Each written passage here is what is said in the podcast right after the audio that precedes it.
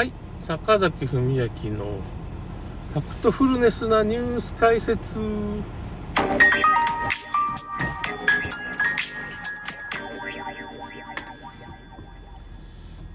えーとですね、まあ今年はですね、まあ、まあ世界的な情勢はやっぱし、あの、パンデミック条約っていうのがまあ、ありまして、あとは、えーと、国際保険規約っていうのがまあ、それに伴って、まあ、改定されるっていう予想があるんですけど、まあ今、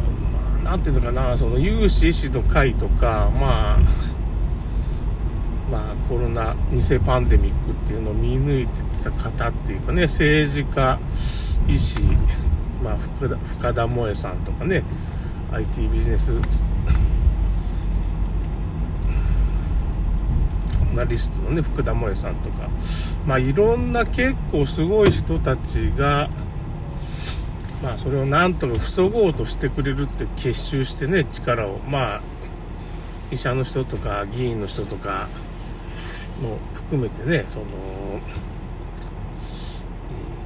まあ、新型コロナ567ワクチンってね、あの、白血病になってから、まあ、なんとか回復した原口和弘衆議院議員をね、合流して、及川さんっていう、まあ、この人ね、あの、及川さんはね、あの、大川隆法さんのあの、宗教団体って幸福の科学か。の人なんですけど、まあ、なんていうのかな、その、国際ジャーナリストみたいな感じですか ?YouTube でね。もう YouTube も永久版みたいにされちゃったんですけどね、すごい優秀な YouTube の国際ジャーナリストみたいな人だったんですよ。まあその、トランプ大統領の話、アメリカのね、そういう不正選挙の話とかもやってたし、まあこの、新型567詐欺っていうかね、えーと、ウイルス詐欺っていうのがあったわけですよ、そういう騒動がね。だから結局、大したことない風邪で大騒ぎして、まあ、ワクチンを打たせるみたいなことがやって、まあ、何十万人も死んでると。日本では42万人の超過死亡、まあ、全世界では1400いくら、もう 2000, 2000万人超えてるような人たちがまあ亡くなってるみたいな。本当の実数を出したら何億とかなるんでしょうけど、何億、何十億とかいう単位になるとは思うんですけど、薬害の規模がね。で、最近日本でもね、なんていうのかな、その、大きい血管が詰まるみたいな病症、病状が増えている。まあこれ、単純にあの、ワクチンの中にそのスパイクタンパク質っていうのが、ね、新型567ってコロナにはね、入ってますから、そのスパイクタンパク質で血栓症になるわけです。そういう風な症例が、まあ、その医療の現場でも増えてますよ、みたいなことが、現場の医師がこの、もう論文データみたいなの出してきて、まあ、言ってるような状況ですかね。結局そのワクチン打った体が、まあ、免疫が低下するわ、いろんな病気になるし、炎症が起こるわ、みたいな、血栓症になるわ、神経炎になるわ、みたいな。いろんな病気にかかるみたいなのそういう免疫も落ちまくってるっていうことで、まあ、そのそういう風な体でいろんなものをままた重ねてワクチン打ったらもうちょっとなくなる原因になったりするわけです。まあ、そういうことも起こってると、そのワクチンの薬害がすごい規模になってると、まあ、厚労省ではまあ、まだ420人ですけど、それで180、もう5億円ぐらいになってますね。死亡認定が出てるから、ワクチンの薬害っていうのはもう間違いないし、まあ、ファイザーの内部文書も裁判で、まあ、公開されてると。もう本当いろんな問題がもう全部明らかになってるんですよね、世界中でね。で、ロバート・ケネディ・ジュニアっていうね、その、ケネディ家の甥っ子が、まあ、まあ、ワクチンから子供を守る会みたいなのやってるアメリカでね。で、それがもう裁判でそのファイザーの、本当は75年後に公開されるはずだったファイザー内部文書を、まあ、裁判の執行所の命令で、まあ、強制的に公開させて、まあ、向こうの厚労省みたいなところをね CDC ってところ失病対策センターっていうとこまあそういうとこあるんですけどそこに今命令を下して裁判所が翻訳しなさいとその内部文書を公開しなさいとで職員がいないからできないとか、わけわかんないこと言ったけど、強制的にもう手伝いますからっていうか、どんどんどんどん今翻訳しててみたいな感じで、まだ全部はできてないかなって。もうその、結局1000、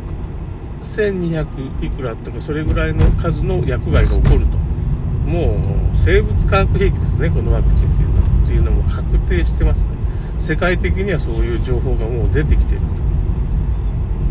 と。ところが、それに対して、まあ、世界の富裕層っていうのがこういう、まあ、コロナパンデミックっていうのはしだ、偽、パンデミックですね。コロナは嘘でワクチンが本命で殺していくと、人口削減するっていう風な、まあ、プロジェクトっていうかね、だいぶ何十年も前から仕組まれて、富裕層がやってる。まあ確かね、人口が増えすぎてる、70億とか80億に、まあ世界中がなって、それをまあ、こっそり殺したかったこっそりはまあ無理ですけどね。今回あからさまにやってきた意外と死んでないんじゃないかっていうかね、まあ、死んでなくてもまあその妊娠しても子供が生まれないような状況に追い込まれてることは確かに人類のほとんどがね。もう8割とか7割の人が打ってるわけだから、まあ、アフリカとか打ってないですからね。17%ですからね。最高でも アフリカとかまあインドとかも打ってないな中国は結構、まあ結構打っちゃってるけどね、インドなんかはもう民間薬でいけるわっていう。要するにただの風邪だから民間療法のインドの薬でいいわっていう風な感じになってますね、インドの方がね。アフリカもまあその大統領が4人ぐらい不審してますワクチン拒否してるから。不審してるけど、その代わり国民はまあそのただの風邪にそんなことせんでもいいみたいなイベルベクチンみたいなああいう風な薬でいいんじゃっていう風な感じで、まあ、アフリカなんかほとんど10、まあ、最高でも17%当初は3%ぐらいでしたからねそのたった3%接種率がね。アフリカでもうそのワクチン打っても日本みたいに誰も来んのよ。接種会場観光鳥みたいなニュースがありまあそういう風な話したら、いや、それは何て言うんだろう、ファクトニュースでしょう。あフェイクニュースでしょうみたいなことを皆さん言うんですけど、そういう記事が、まあそれは間違いなくあったわけだから、別にフェイクでも何でもなくて普通のニュースなんですけどね。なんでそれをフェイクニュースにしてしまうかって言ったら、それはそういう本当のことがバレたらまずいから、フェイクニュースだっていうことにしちゃうわけですよね。わかりますかね、ちょっと。単純な話ですよで本当にそういうことがバレないようにいろんなことをしたんだけどもバレバレになってるとまあ、日本人は一部っていうか日本人は世界の中で珍しく気づいてない人が7割ぐらいいるわけですけどそういうことをねまあ、まあ、それは陰謀論だ陰謀論だっていうふうにみんなまあそのそういうふうな事実を受け止めれないんでしょうかねやっぱし。世の中もそういう風な陰謀論の世界に突入しちゃってるわけですよ。本当世の中はね、もう大変なことになってると今ね。それで、今年まあ、だからパンデミック条約っていう、まあ、パンデミックが起こったら、まあ、国際保険規約っていうのを、まあ、改定しちゃうと、強制力が生じるんですよ。普通そう、パンデミック条約とかそういう風なのが WHO の命令とかが、強制ではないんですよね。今、厳密にはね。まあそれでも中は強制みたいな感じでね、非常事態宣言とかなりましたけど、強制じゃなかった、一応ね。で今回完全に強制になるから、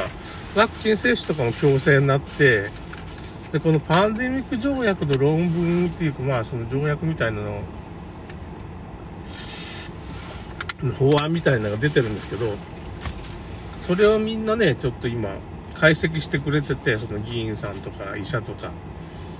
おかしいんですよ。このパンデミック法案とか、まあ、内容が。結局その、ワクチンの利益配分とか、パンデミックが起こったら、どっかが迅速にワクチンを作って、そのわ、迅速に作ったところがこれだけお金をもらえますよ、みたいなことを条約の内容は、まあ、ビジネスなんですよね。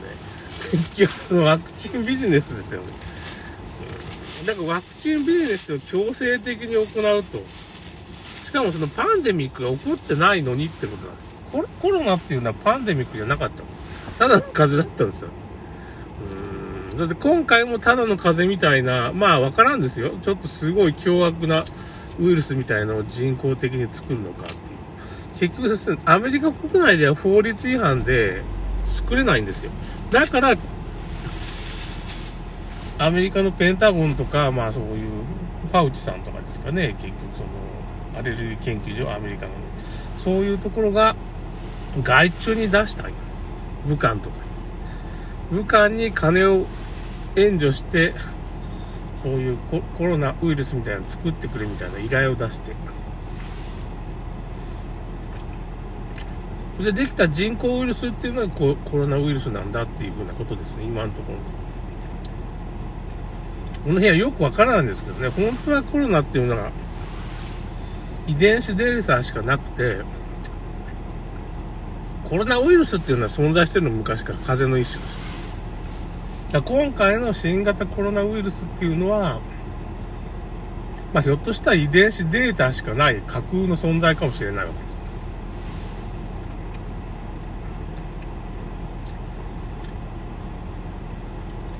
そういう偽パンデミックをもう一回起こして、今年の年末ぐらいにね、なんか、なったら起こして、そういう風なワクチン強制的に打って人口削減しつつ金を儲けようっていうのがパンデミック条約。これを阻止せんとちょっとやばいってことですね。ということです。終わります。